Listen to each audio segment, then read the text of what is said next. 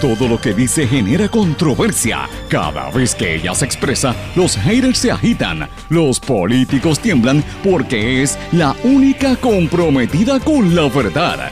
Periodista, bloguera, relacionista licenciada, analista de la noticia, escritora y le dicen la provocadora en las redes sociales. Y ahora comienza en blanco y negro con Sandra Rodríguez Coto.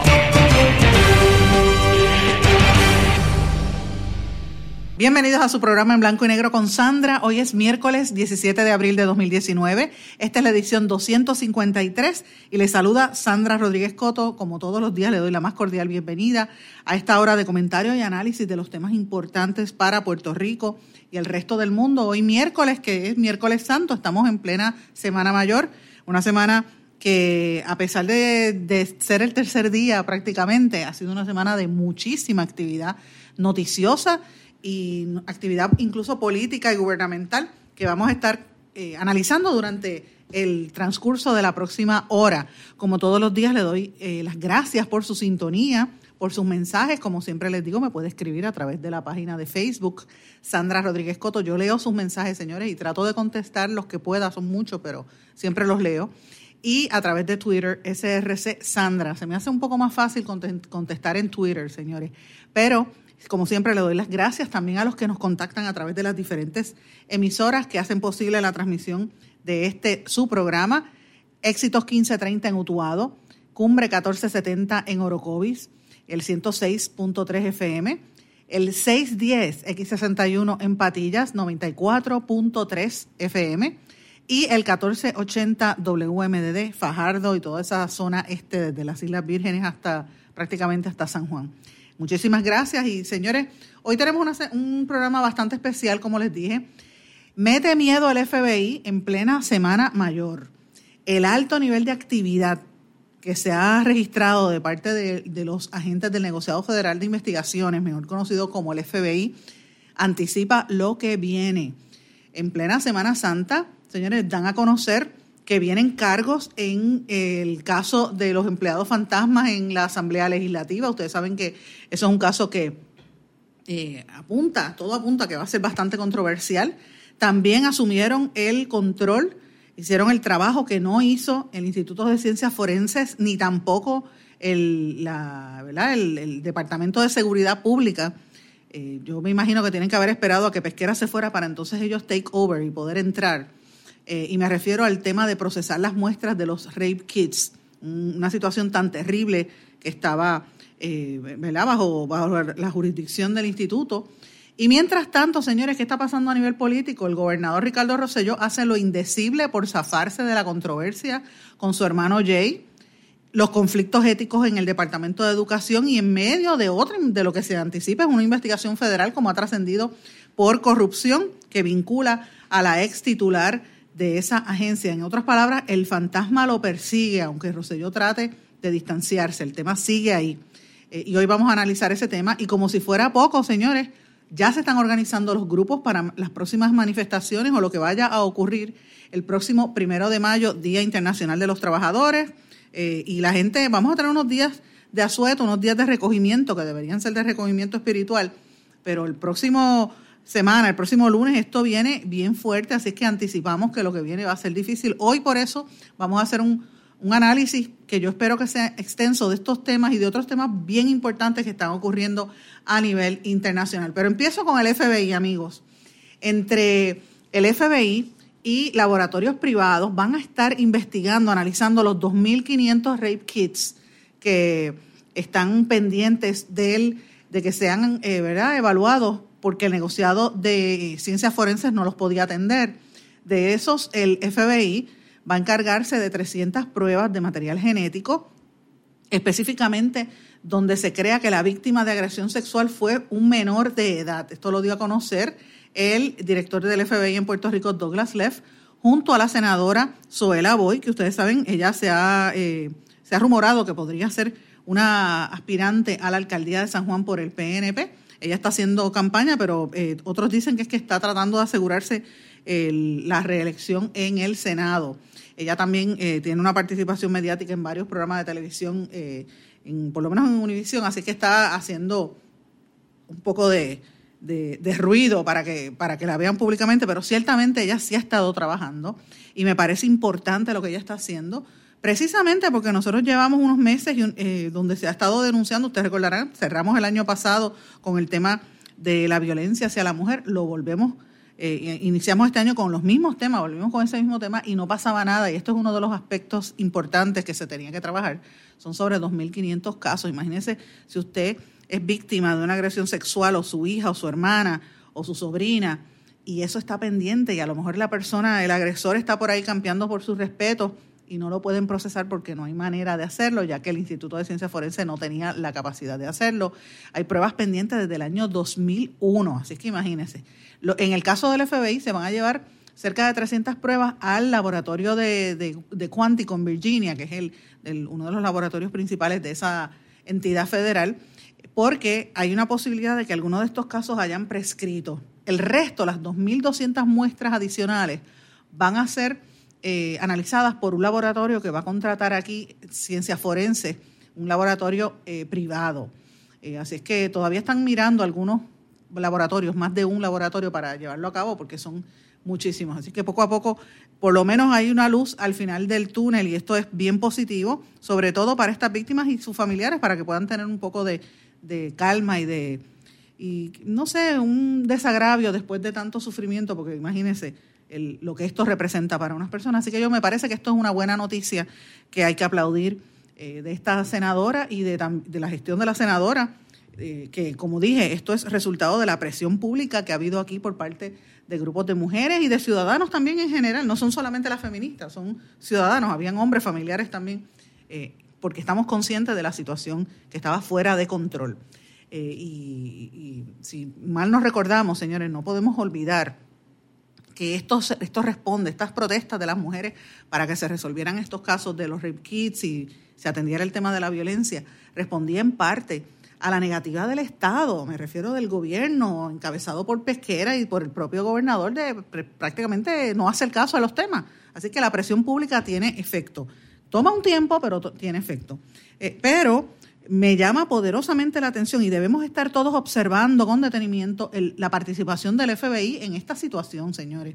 ¿Cómo es que ellos intervienen, hacen la conferencia de prensa para anunciar esto? Pero también trasciende por, por boca de Douglas Leff, director del negociado federal de investigaciones, que han recibido información adicional de los supuestos empleados fantasmas en el Capitolio. Ustedes recordarán que hace poco él había dicho que mejor colaboraran, y lo dijo públicamente, antes de que viniera el FBI a tocarle la puerta.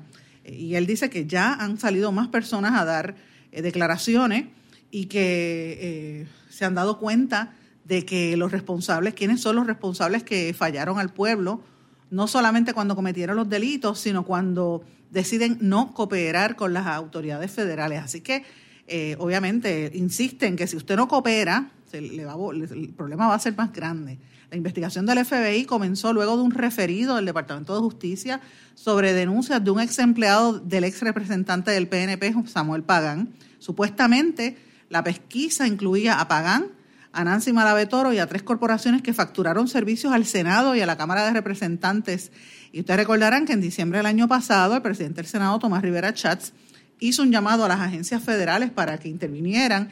Si era cierto que, eh, que estaba ocurriendo esto, que, que, lo hicieran. Lo mismo, por su parte, el presidente de la Cámara, Johnny Méndez, había dicho que ellos no tenían nada que ver con esta supuesta pesquisa federal y que no estaban investigándolo. Pero eh, cuando el río suena, señores, es porque agua trae y todo anticipa que viene un operativo grande. De hecho, lo había dicho el FBI. Y esto a mí me llama la atención, señores, porque el FBI, eh, miren cómo estamos actuando. O sea, yo, yo siempre eh, regreso al tema de que, señores, usted que está escuchando este programa, como siempre le digo, yo no pretendo que usted piense igual que yo. Yo lo que quiero es darle los datos y usted va a llegar a su propia conclusión. Porque yo parto de la premisa de que la gente que sintoniza este programa y sintoniza estas emisoras son gente pensante, son gente eh, inteligente. No son gente que se dejan llevar por lo que dice el papagayo o los titulares, no. En ese sentido, pues mire, yo le digo a usted, haga una composición de lugar, Analice lo que ha estado pasando en Puerto Rico en el último mes, en los últimos dos meses. Uno detrás de otros han sido los casos. Y fíjese específicamente de las últimas tres a cuatro semanas, desde que empezó la polémica entre el gobernador Roselló y la Casa Blanca, y los tweets de Trump, los insultos hacia los funcionarios del gobierno, que yo, fíjese que he dejado descansar un poco ese tema, pero no se crea que no estoy recibiendo información.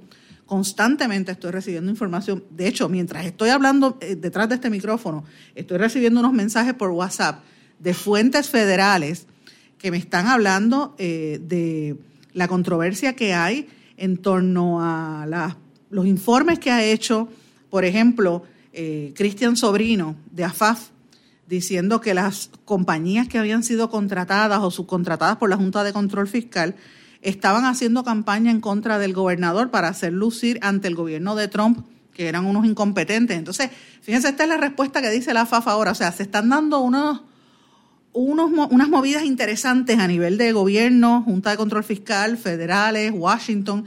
Surge la situación del gobernador, ese dime y direte con, con Trump. Trump tira los tweets negativos eh, de momento sale el gobernador y dice, le voy a meter un puño en la boca al bully de Casablanca.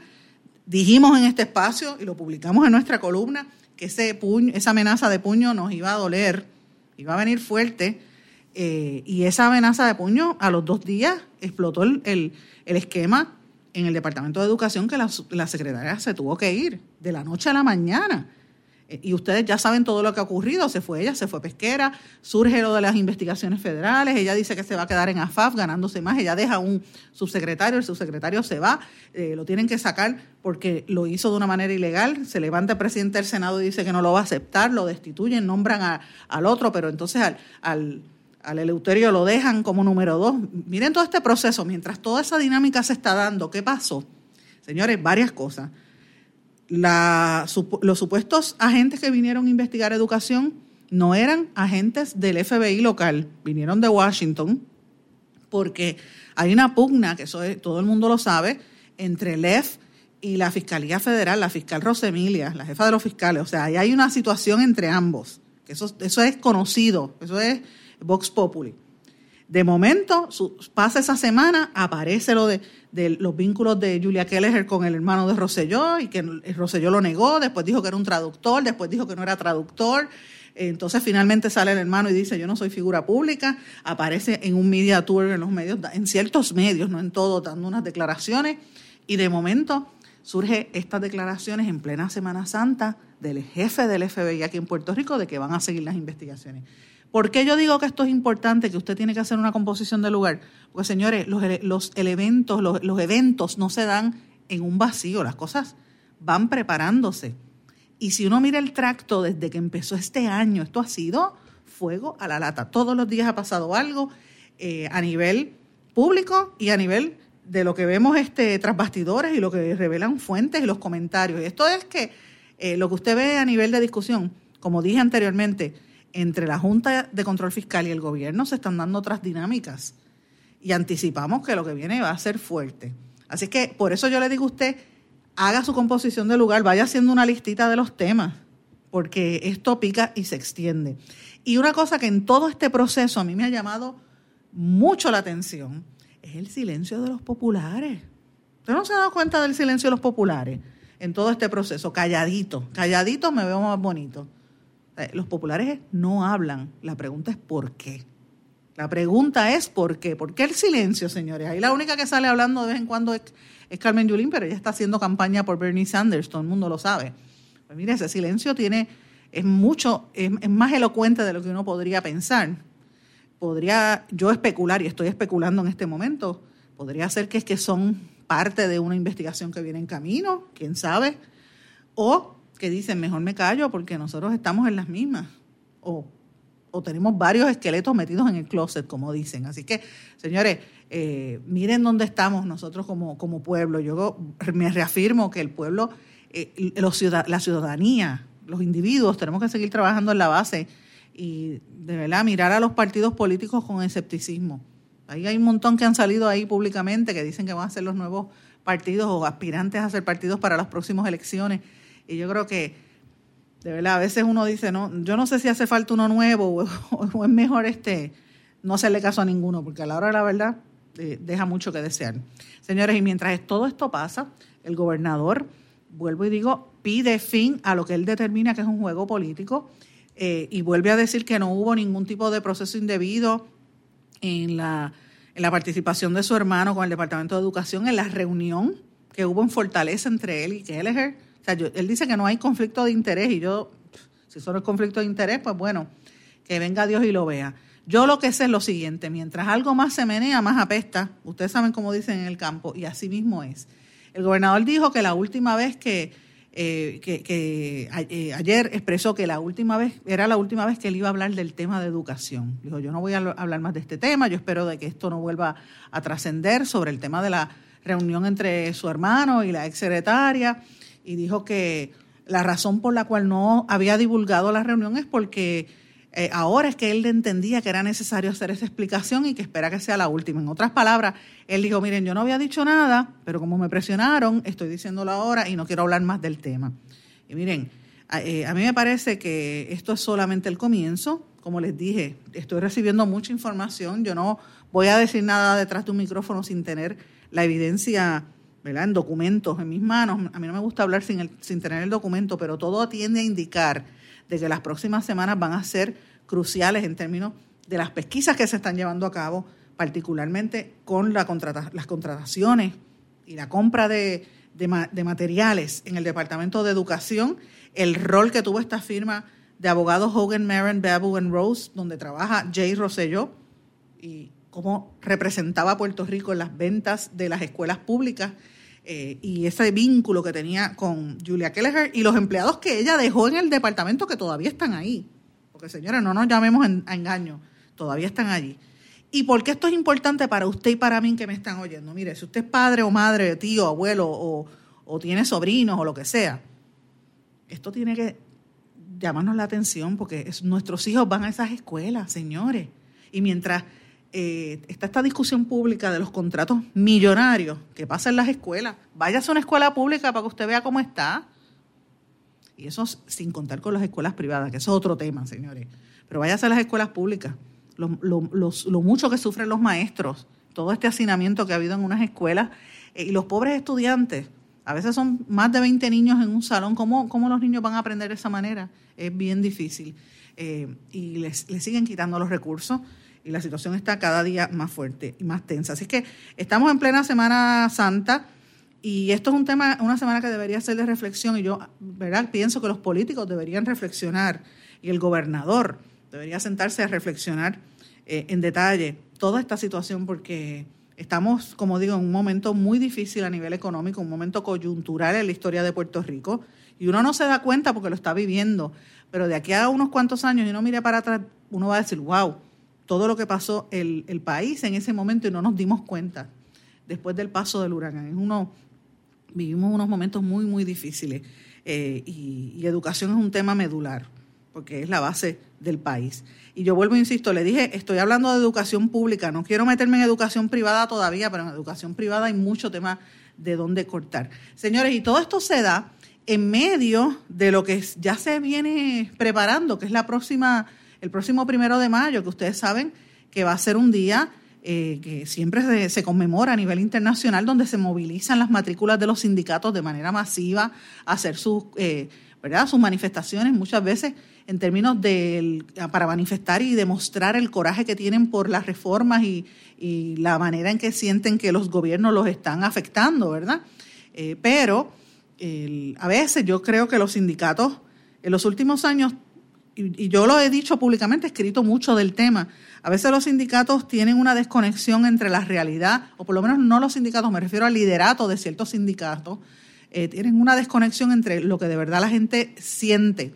Cada día más la gente está renuente a protestar, la gente se queja, pero no quiere actuar, no quiere ir a las protestas porque hubo un overkill de protestas, como digo yo. Por muchos años, por cualquier cosa montaban un piquete, mire, y no todo el mundo está en esas de piquetear. Y menos ahora, donde tú no tienes un trabajo fijo, porque la reforma laboral nos empujó a todo el país a ser empleados part-time. Esa es la realidad. aquí nadie ha cuestionado y, no se han puesto a pensar técnicamente dónde están los empleos que supuestamente iba a crear esa reforma laboral. Pues mira, los empleos son a tiempo parcial, los beneficios no están. Y la gente que tiene que trabajar dos y tres veces, dos, tiene que tener dos y tres trabajos, no tiene derecho, no tiene tiempo para poderse ponerse a protestar. Así que la gente tiene dos opciones. O, se busca dos trabajos o se enajena. Dice, mira, yo no me voy a meter ahí, me voy a, a ir a, a Bad Bunny y a ver los chismes por la televisión, los programas de chisme. Y se enajena, punto, no quiere estar ahí. Y yo creo que en ese ambiente, y luego contando también lo que ha pasado en los últimos años, las manifestaciones con la, con la violencia que ha habido, eh, general, o ¿verdad? algunos dicen que fue impuesta por el gobierno. Nosotros vimos el, año pasado cuando transmitimos para esta red eh, de emisoras, que estábamos el compañero José Raúl Arriaga y yo transmitiendo.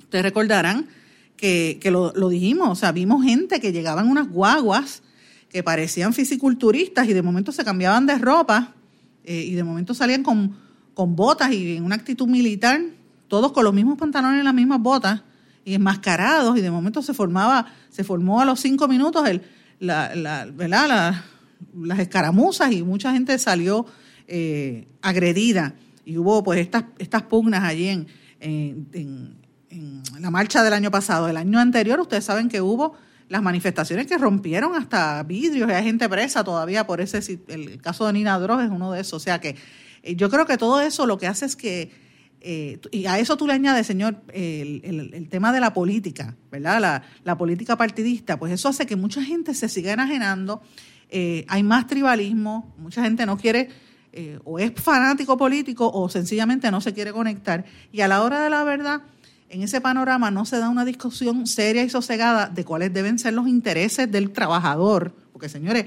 es el día donde se supone que la gente analice qué es lo que le afecta. Eh, y, a mí me parece que en ese sentido los partidos políticos, el PNP y el Partido Popular, que son los principales, le están fallando al país.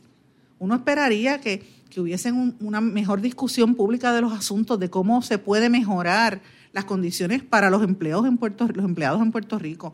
Los independentistas y los socialistas, señores, van, lo que hacen es ir a, las marchas y siguen con su, con su eh, ¿verdad? sus manifestaciones que realmente no tienen un, impacto grande, pero los dos partidos que son principales, yo creo que deberían ponerse a analizar y, el liderato de esos partidos, cuáles, ha sido, cuáles han sido los resultados de esta reforma laboral y exigirle a estos partidos y al liderato de los sindicatos que ya es hora de que dejen, de que cambien las tácticas, señores, que empecemos a, mirar esto de otra manera.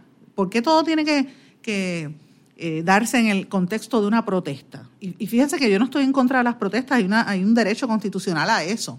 Pero el problema es que si la gente está apática y, o no tiene el tiempo, porque no puede, tiene que tener tres trabajos precisamente por las condiciones laborales, ¿cuáles son las opciones? ¿Cuáles son las opciones? Y la realidad es que está ahí, o sea, esa realidad está ahí, que, que, la situación económica está cada día más difícil para los trabajadores.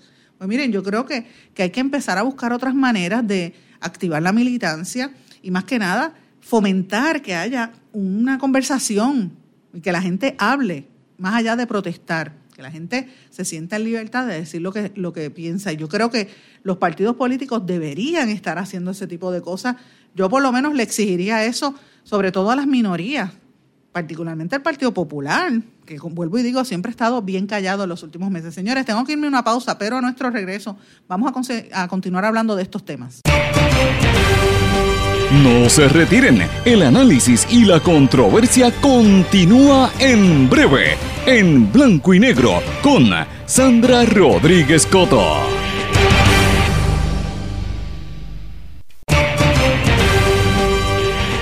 Y ya regresamos con el programa de la verdad, en blanco y negro, con Sandra Rodríguez Coto. De regreso en blanco y negro con Sandra. Amigos, estamos en el mes de la niñez y de la prevención del maltrato a menores. Y yo quiero unirme a un reclamo que ha hecho públicamente el Colegio de Abogados y Abogadas de Puerto Rico y me parece que es importantísimo y desde este espacio yo espero que otras organizaciones hagan lo propio. El Colegio de Abogados le está exigiendo al Ejecutivo y a la Asamblea Legislativa, o sea, al gobierno, el gobierno central y a la legislatura, a que le preste atención de manera inmediata y urgente a lo que está pasando a nivel del maltrato de los niños en este país. Porque los niños es esa población que todo el mundo sabe que está ahí, pero como no, como no votan, como una vez me dijo a mí un legislador, bueno, ellos no votan, pues no me interesa. Y yo me, cuando era reportera en, cuando yo era reportera de la calle, yo recuerdo un legislador, el, yo lo estaba entrevistando y, sobre estos temas de los maltratos menores y me decía, bueno, pues ellos no votan.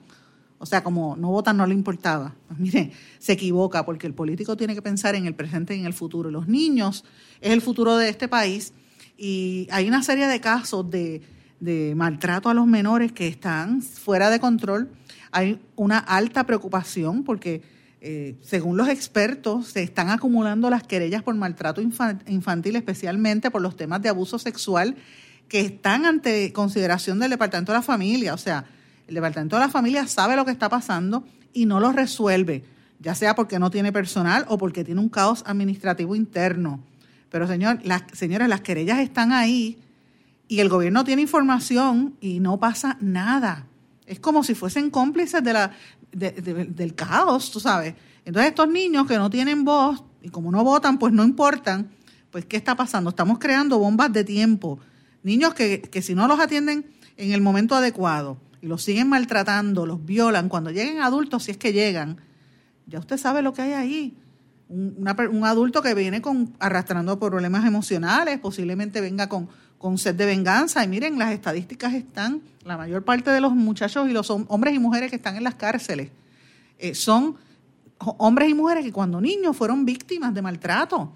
Entonces, ¿qué es lo que estamos creando? Una sociedad enferma y una sociedad que no protegemos el futuro. Pues mira, eh, los niños de verdad, yo creo que aquí ha habido un asalto directo a la niñez, ya sea por lo que está pasando en el Departamento de Educación y por estas querellas que no se están atendiendo, eh, y sobre todo la niñez pobre de este país, que somos casi todos pobres y, la, y los nuevos pobres, que es la, casa, la, clase media que ya está desapareciendo. Así que, em, así que a mí me parece muy importante esta declaración que ha hecho la Comisión de los Derechos de la Niñez del Colegio de Abogados y me parece que es importante que se atienda de manera inmediata y urgente esta situación y se investiguen de manera adecuada y rápido los casos de maltrato a los menores, porque siguen siendo eh, cada día más altos los números. Y pues como que la gente se olvida porque no están ahí, como me dijo el legislador, no votan, sin pensar que es el futuro, así que es terrible. Bueno, señores, quiero cambiar un poco el ritmo del programa porque estamos, como dije, en la Semana Mayor, estamos en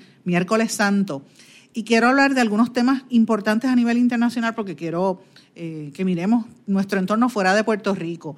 Ustedes saben que en el día de ayer le dedicamos todo un segmento a lo que pasó el incendio en la Catedral de Notre Dame en París. Las autoridades francesas dicen, la, ¿verdad? creen, la hipótesis es que esto fue un, un accidente, lo que devastó pues varias, varias partes de la, catedral es impresionante que se ve, el, altar quedó prácticamente intacto y la cruz también. Es una cosa, es hasta simbólico, porque estamos, como dije, en Semana Santa y hubo ese fuego y de momento el, altar no le pasó nada, una cosa increíble y tampoco a algunos de los vitrales más importantes. Eh, y yo reafirmo lo que dije durante el día de ayer. Yo estaba ayer conversando con algunos de los radiodifusores, ¿verdad?, que pertenecen a esta, a esta red informativa hablaba con el doctor de, la emisora 1470 y con Julito.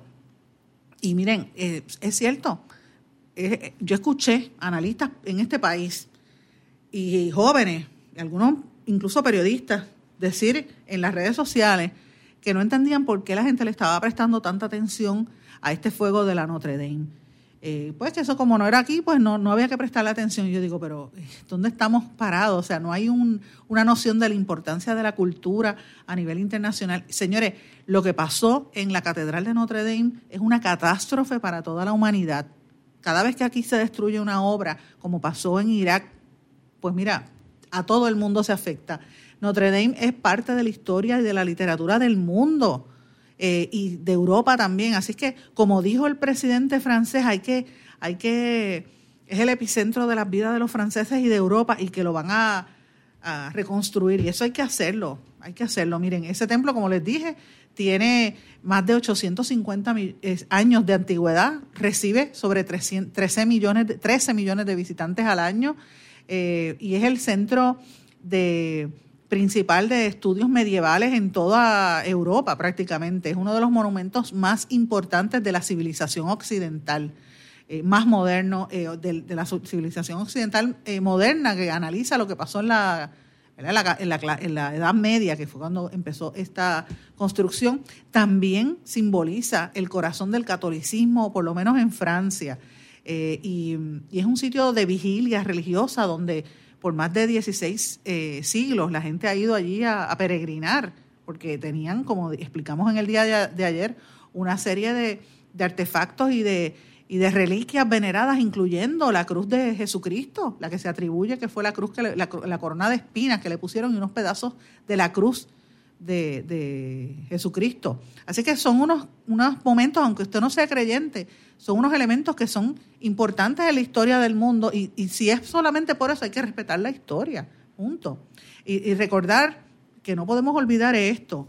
Eh, hay templos católicos, en el caso de los católicos, mucho mejor conservados que Notre Dame, más grandes que Notre Dame en otras partes del mundo, pero el estilo arquitectónico que tenía esa que tiene esa catedral, lo que quedó de esa catedral es fundamental a nivel de la cultura del mundo y podría incluso, ahora con el proceso de reconstrucción, desarrollarse como si fuese un nuevo epicentro para el desarrollo religioso en el mundo. Así que me parece que es importante que estemos mirando lo que se está dando allí, el valor que tiene esa catedral y el proceso de la reconstrucción.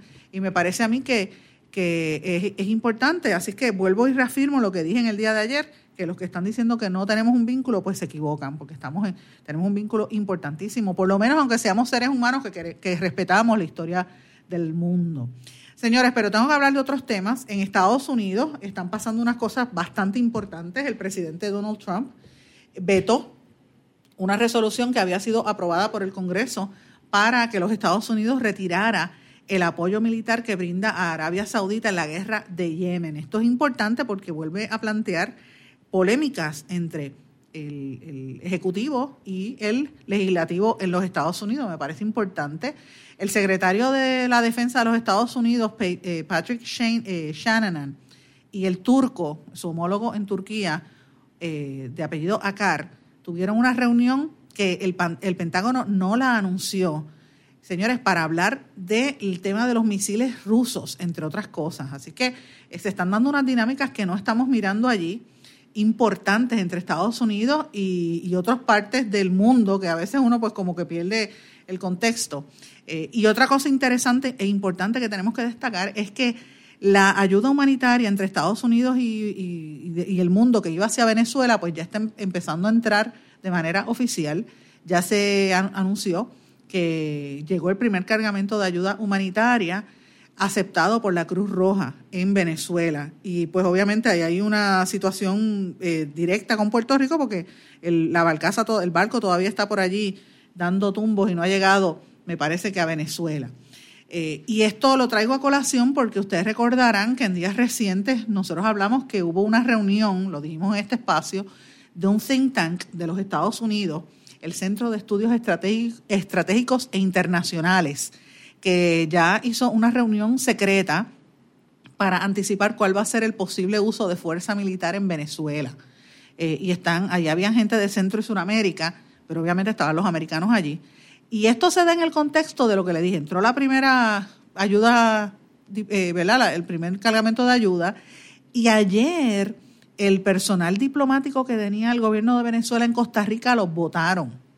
Así que este, ellos habían tenido una orden de expulsión hace unos días, pero el plazo eran por 60 días, así que estaban, ayer salieron del país. Eh, y estamos viendo cómo están cerrándole cada día más el cerco al gobierno de Nicolás Maduro. Y yo me temo que aquí cuando uno no se dé cuenta, de buenas a primeras abriste los ojos y ese día hay una incursión militar. Así que, eh, y nosotros podríamos tener un impacto ahí en Puerto Rico por todos los vínculos, lo que ha estado trascendiendo recientemente a nivel internacional y por, y por los vínculos que hay con, con, Estados Unidos y con Venezuela. Así que debemos estar bien atentos. Señores, en México está trascendiendo mucho el tema de los desaparecidos. Las madres que se están organizando, como hacían en Argentina, las damas de blanco buscando los desaparecidos, pues miren, en México, madres y abuelas se están organizando para exigir al gobierno a que empiecen a buscar los cadáveres de personas que no aparecen ni siquiera en las morgues, no aparecen enterrados, no se sabe dónde están. Y el gobierno mexicano actualmente reconoce que hay 40 mil personas desaparecidas, 27 mil cuerpos sin eh, identificar en servicios forenses y casi 1.100 fosas clandestinas en todo, la, en todo el país. Así que esto es una tragedia de grandes proporciones, demuestra la, cómo se ha entronizado la criminalidad en ese país de Norteamérica y pues cómo es la capacidad del gobierno no ha estado ahí, ha sido insuficiente para atender los casos y, la, y, la, violencia tan terrible vinculada al narcotráfico. En Venezuela, en, perdón, en Brasil, el gobierno de Bolsonaro dijo que no va a intervenir en la política de precios de Petrobras. Eh, y por, su, por otra parte, expresaron a través de, del, liderato del Ministerio de Relaciones Exteriores que van a reanudar el diálogo con Nicaragua, con el gobierno de Daniel Ortega. En Chile, eh, un obispo nombrado por el Papa afirma que la iglesia no es un gueto cerrado eh, y que tampoco es un grupo que esté al margen de la comunidad chilena, o sea que se está abriendo la discusión pública. Esto lo dijo el obispo español Celestino Aos, que está ahora mismo en Chile. Y en Ecuador, el presidente Lenín Moreno hizo unas declaraciones, las dio a la, BBC de, Londres, que me pareció interesante. Yo las la voy a traducir, yo lo vi en inglés, pero él básicamente decía que si Correa, el expresidente Rafael Correa, regresa o intenta regresar a Ecuador, lo van a meter en la cárcel. Y dijo que tiene todas las evidencias de que Correa, junto a Julian Assange, el de, el de los Wikileaks, hicieron lo indecible por desestabilizar su gobierno. Por su parte, los padres del, de eh, Julian Assange dice que, perdón, del, de un muchacho informático, ¿verdad? Un, de estos este, hackers, Ola Bini, que lo detuvieron el, jueves en Ecuador porque supuestamente atentó contra los sistemas digitales del país. Ustedes saben que desde que arrestaron a Julian Assange han habido una serie de ataques eh, cibernéticos. Pues dice que arrestaron a un muchacho sueco en Ecuador y los padres dicen que esto es parte de la campaña para presionar a Assange. Así que eh, están dándose muchas dinámicas eh, y obviamente el gobierno de Moreno dice que, que, quien está detrás de todo esto era su antecesor Correa. Me parece interesantísimo.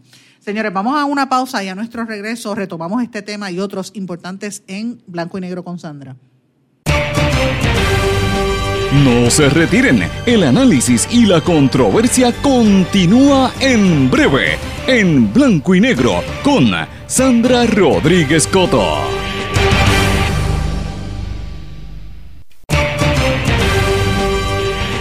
Y ya regresamos con el programa de la verdad en blanco y negro con Sandra Rodríguez Coto.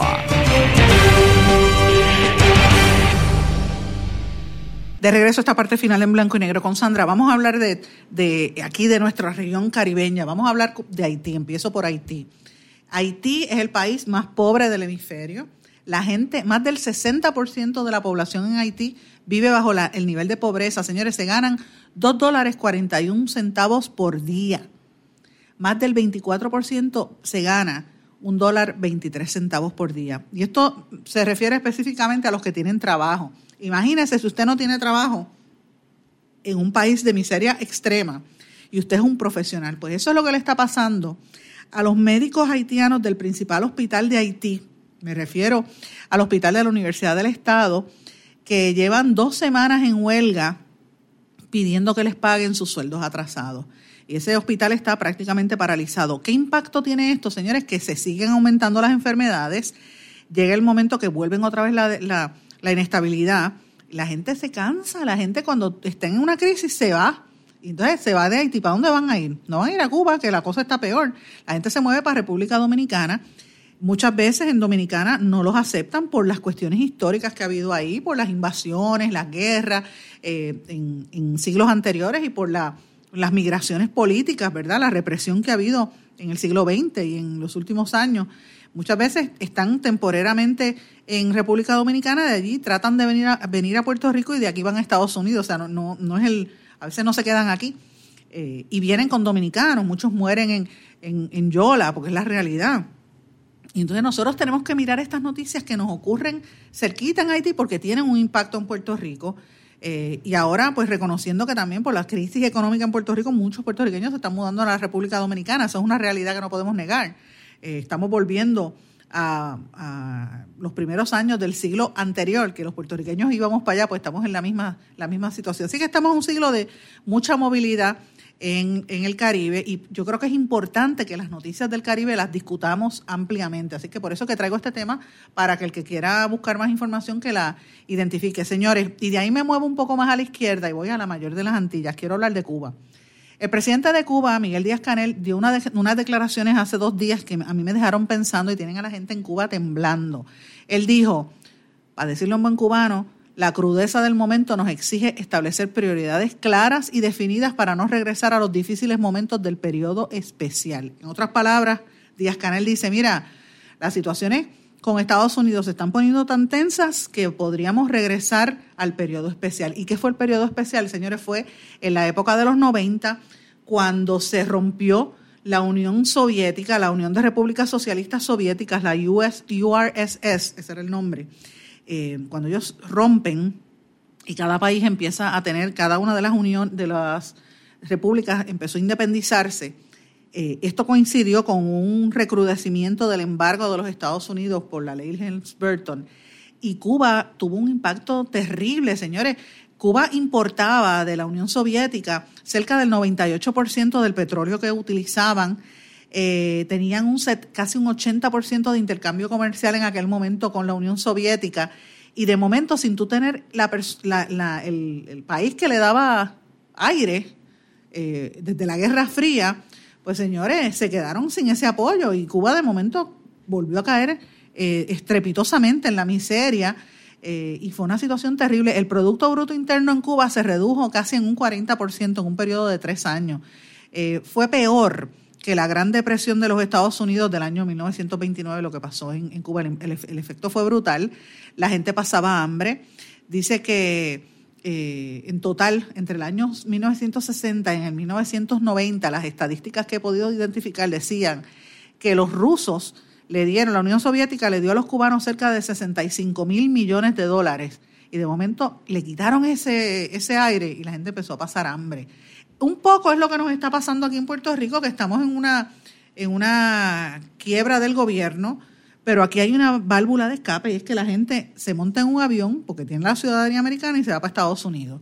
Así que ah, quizás no vemos tan fuerte el impacto como se veía en, en, Cuba, que es un país que en ese momento era independiente y está bajo, todavía bajo el embargo de los Estados Unidos. ¿Qué pasa? La gente, como allá no tenía para dónde irse y por la cuestión política, la gente se, quedó, se quedaba en la casa y en el país y empezaba a pasar hambre, desarrollaron muchas enfermedades, sobre todo de, por ejemplo, de la, de la vista, la gente pasaba desnutrición, muchos problemas serios en términos este, de, de, enfermedades. Empezaron a hacer eh, por televisión cubana cómo cocinar, les enseñaban a hacer viste de, con cáscara de toronja, este los animales desaparecieron porque mataban a todos los animales para comérselo, porque es la realidad. El que diga lo contrario miente. O sea, la gente pasó hambre. Y pues ahí empezaron las olas de, las oleadas de balseros también, mucha, mucha situación terrible. Y yo lo que, lo que vino a darle un poquito de aire a los cubanos fue cuando llegó Hugo Chávez a Venezuela en el 98, que empezó a darle petróleo y hacer ese intercambio. Se llevaban los médicos, y entonces después de ahí fueron a, a Brasil y a otros países, los médicos cubanos, que son, Cuba tiene yo creo que es uno de los países con mayor cantidad de, médicos que gradúa al año. Eh, y obviamente pues eso le dio un respiro al gobierno cubano. Pero ¿qué pasa? Con lo que está pasando luego después de la muerte de Chávez y lo que pasa con Nicolás Maduro, eh, ya los niveles de petróleo que llegaban a Cuba han ido bajando. Vuelve otra vez la situación, o sea que vuelve otro golpe económico para Cuba y en este caso el gobierno de Trump no lo está ayudando. Así es que, señores, si vuelve esta situación económica en Cuba, podemos anticipar otra crisis económica también de grandes proporciones y esas declaraciones del presidente nos tienen que poner a pensar a todos en esta región. Y de Cuba y Haití me muevo a República Dominicana. Señores, en Santo Domingo, eh, aunque no lo quieren decir abiertamente porque ellos tienen crecimiento económico en muchas áreas, sobre todo turismo y en desarrollo económico, en, en comercio también, comercio internacional, lo cierto es que el ciudadano promedio se las está viendo a veces un poquito apretadas y ya hay estadísticas que están analizando en Santo Domingo Eh, hay un estudio que publicó, eh, me, parece que fue a principios de esta semana o finales de la semana pasada, y lo tengo ahí anotado para, para discutirlo ese día. Es un estudio de la, de la Superintendencia de Bancos y ellos eh, analizaron la manera en que los dominicanos están ahorrando dinero. Por ejemplo, ellos tienen unas cosas que le llaman el, el, el SAN, el FIAO, el empeño y la rifa. Esas son las cuatro maneras que tienen para sobrevivir como parte de la cultura dominicana. El SAN, que existe desde la época de los españoles, de los españoles, es una forma de ahorro individual donde pues la gente en vez de ir a, coger el dinero al banco lo tienen por, por regiones, por, por, por, por áreas geográficas, por calles o por amistades. El fiado, pues mira, cogen, cogen fiado como hacemos aquí nosotros en Puerto Rico, no en los colmados y después lo pagan cuando vengan, eh, tengan algo de dinero. Otros es que están llevando el aumento ¿verdad? De, de, productos que lo llevan a las casas de empeño, pues está creciendo vertiginosamente porque no hay el, el cash para moverse. Y el otro son las rifas. Hacen una actividad, rifan una nevera, rifan una, una batidora o lo que sea para ganarse par de pesos. Así que los dominicanos están en la misma situación. ¿Qué estamos haciendo nosotros en Puerto Rico? Pues miren, nos montamos en un avión y nos vamos. Pero la realidad es que esta, esto que estoy viendo en Dominicana, a mí se me parece mucho a lo que estoy viendo aquí. Yo lo comentaba el otro día con, con Dr. Chopper. Yo le decía, mira, el velo. Eh, yo no sé si tú has visto la cantidad de profesionales. Yo he visto hasta abogadas conocidas en este país que están vendiendo productos, este, Pure Romance, eh, eh, ¿cómo es? Los Tupperware, Avon, todas estas marcas y hacen este, actividades en la casa vendiendo. yo vi unas periodistas que están, que salen por televisión vendiendo productos ahora de belleza en network marketing para tratar de buscarse un par de pesitos por el lado porque la situación está cada día más difícil.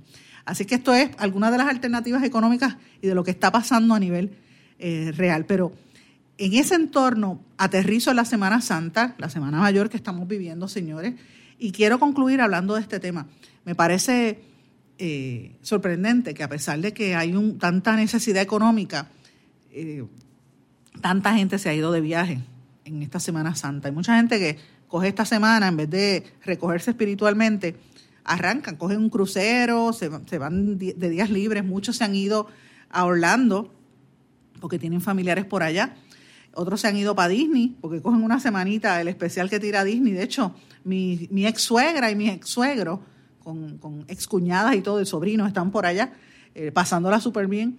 Y, hay gente que, lo que hace es que prefiere irse de viaje, otros se van para el área oeste, mucha gente que se va desde, desde el domingo pasado, el domingo de Ramos, o el sábado pasado, arrancaron para Cabo Rojo, para, para eh, se meten en el área de combate, o van a la Parguera, o se, o se quedan en el área de Aguadilla, muchos están en el área oeste. Así que, pues la gente está buscando un espacio para descansar, para desconectarse y para recargar eh, baterías. Pero señores, la Semana Santa, más allá de eso, la Semana Santa es un, tiene un significado profundo, un significado importante.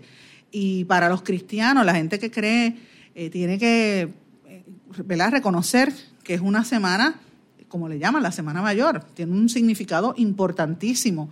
Es, eh, en algunos lugares del mundo, tiene una tradición mucho más arraigada que aquí en Puerto Rico y se celebran de, de maneras diferentes, mucha peregrinación en, en algunas partes de, por ejemplo, Estados Unidos, en Jerusalén, en América Latina, de otra, se celebra de otra manera, pero la realidad es que no podemos olvidar lo que representa esta semana. La Semana Mayor, para el que no lo sepa, es un periodo de ocho días de intensa actividad litúrgica con, que las conmemoran diferentes confesiones cristianas. Son ocho días que comienzan desde el Domingo de Ramos, que fue el domingo pasado, y terminan el próximo domingo, que es el Domingo de Resurrección, terminan con una misa eh, y se supone que se conmemore el triduo, triduo pascual, que son los momentos de la pasión, la muerte y la resurrección de Jesucristo.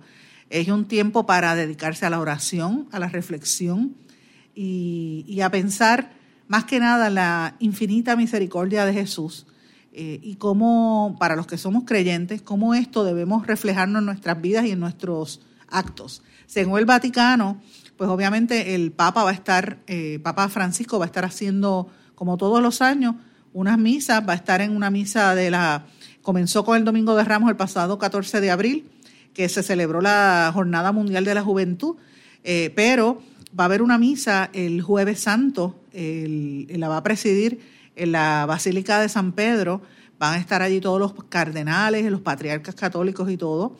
Eh, es la misa donde se bendice el crisma o el óleo que se va a usar en la administración de los sacramentos. Eh, también él suele ir a una cárcel eh, y va a estar visitando una cárcel, a una cárcel que queda cerca de 60 kilómetros del Vaticano. El Viernes Santo el Papa va a estar en otra, en la celebración de la Pasión de Jesús y la adoración de la Cruz en la Basílica de San Pedro. También va a estar en un Vía Crucis por allá por el Coliseo Romano, que esos son actos tradicionales y va a estar en la vigilia pascual y el domingo pues, de la, de la resurrección, resurrección perdón, va a tener una misa en la Basílica de San Pedro. ¿Por qué le digo esto, señores? Porque pues ese es el, líder de los católicos a nivel global. Cada país tiene su liderato religioso. En Puerto Rico los, obispos y los, el arzobispo y los, y los sacerdotes, cada cual va a hacer eh, sus diferentes eh, reflexiones. Yo lo que digo es lo siguiente, yo creo que, debe haber espacio para todo. Hace falta un descanso, inevitablemente hace falta. Pero en momentos como el que vive Puerto Rico, aunque usted no crea, usted no sea creyente, por lo menos reflexione, siéntese a, meditar. Y si usted es creyente, se pare par de horitas. Aunque, si no puede ir a la misa, pues mire, se pare un momento, estar en, en su casa con su familia y recordar por lo menos un periodo importante como debe ser esta Semana Mayor y que no haya violencia, señores yo espero que sean unos semanas de recogimiento, unos días de recogimiento para renovar fuerzas, eh, fuerzas físicas y fuerzas emocionales y espirituales para lo próximo que viene, porque señores, este año va a ser bien duro. Con esto me despido, no sin antes desearles a todos que pasen unos buenos días, unas buenas tardes y que, la, y que descansen en estos próximos días de, de reflexión. Nosotros no vamos a estar emitiendo el programa por la solemnidad del jueves y del viernes santo, pero retomamos esto el próximo lunes. Así que a todos que pasen buen fin de semana, lo digo desde ahora. ¿Se quedó con ganas de más? Busque a Sandra Rodríguez Coto en las redes sociales o acceda a en blanco y negro.blogspot.com porque a la hora de decir la verdad solo hay una persona en la cual se puede confiar. Sandra Rodríguez Coto en blanco y negro.